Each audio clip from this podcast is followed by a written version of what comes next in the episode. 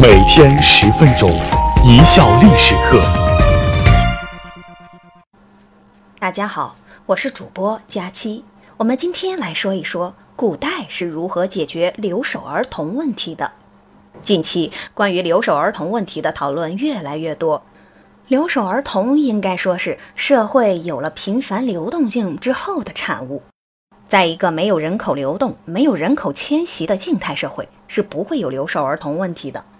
例如，劳模皇帝朱元璋同学就给社会上各色人等规定了各种职业：当兵的永远当兵，种地的永远种地，搞娱乐的永远混娱乐圈，倒也省事。社会堪称是静态社会，人们各安其道。我们建国后有一段时间也基本上是如此，因此那时是不存在留守儿童问题的。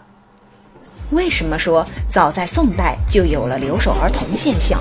为什么说宋代是宗族共同体得以重新构建的时代？改革开放后，流动性井喷，留守儿童现象作为新问题的出现，其实早在十一至十三世纪的两宋时期，士农工商全都卷入到社会流动中。世人必游四方，尽见人情物态、南北风俗、山川气象，以广闻其见。农人视其而游于四方，择其所乐而居之。工匠从五湖四海涌入城市，在街巷罗丽汇聚，后人请唤。商人不远千里，周往来兴贩。看来宋朝人好旅游，宋代以旅居客乡为荣啊，于是也催生了一部分留守儿童。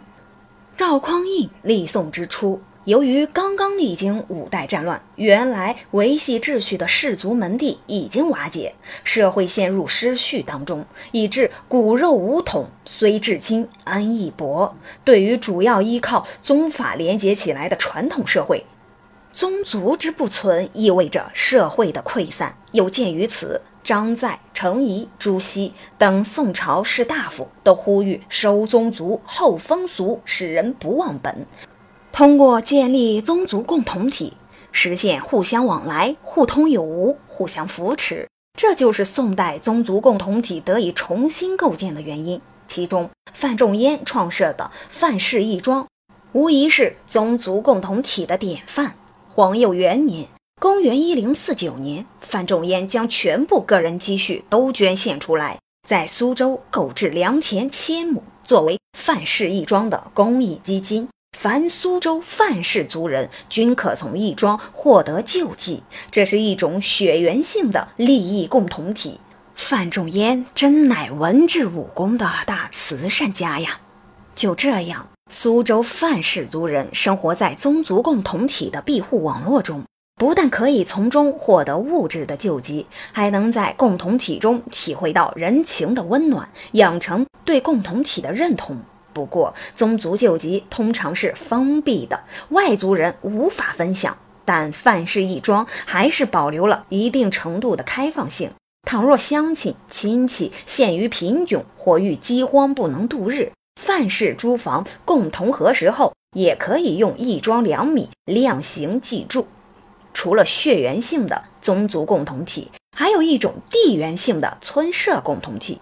北宋士大夫吕大钧在陕西蓝田创立的吕氏乡约，南宋士大夫沈焕、史浩、汪大在明州设立的乡区义庄，均是跨宗族、超越血缘的村社共同体。当过宰相的杜范。在其书中也提到“归自中都，得乡之意曰同景相扶持之意。兼此意推而广之，必有闻风而来取法者，则思曰之，其人便无邦矣。”这个同景相扶持的村社共同体，叫做义约。为什么说对留守儿童最大的伤害是与父母家人的疏远？为什么宋代的孩子能和父母一起远游而又不耽误学习呢？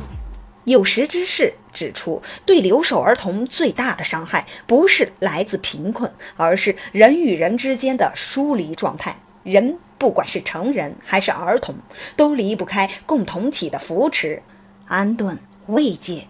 用司马光的话来说。人爪牙之力不及虎豹，力之强不及熊，奔走之急不及麋鹿，飞之高不及燕雀。苟非群聚以御外患，则久为异类食矣。就是说，人是群居动物，如果离群所居，早就被灭了。而最小也是最重要的共同体，当然是家庭。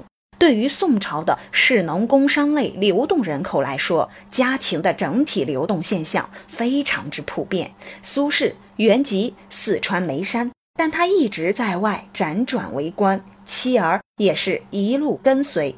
苏轼任杭州太守时，儿子苏过在杭州完成学业，并参加科举考试。另一个例子是北宋名臣冯京，父亲是一名商人。他从小从其富商，遨游四方。商人居无定所，但冯京并未成为留守儿童，而是跟着父亲四处漂泊。冯京也因此有“东南西北人”之称。后来，冯京考中状元，可见他尽管小时候漂泊不定，在客居之地，他肯定是可以入学读书的。宋代的士兵为职业军人。通常也允许携带家眷入住兵营，即使是社会底层的人，举家流入城市也是可能的。史书记载，在杭州都城，流浪艺人的孩子在城市接受教育也是不成问题的。杭州的公立、私立学校非常多。更重要的是，宋朝的户籍一般只跟纳税挂钩，孩子入学并不受户籍的限制。庆历五年曾有一条法令要求。天下见有州县学，自今只许本土听习，若游学在外者，皆归本贯。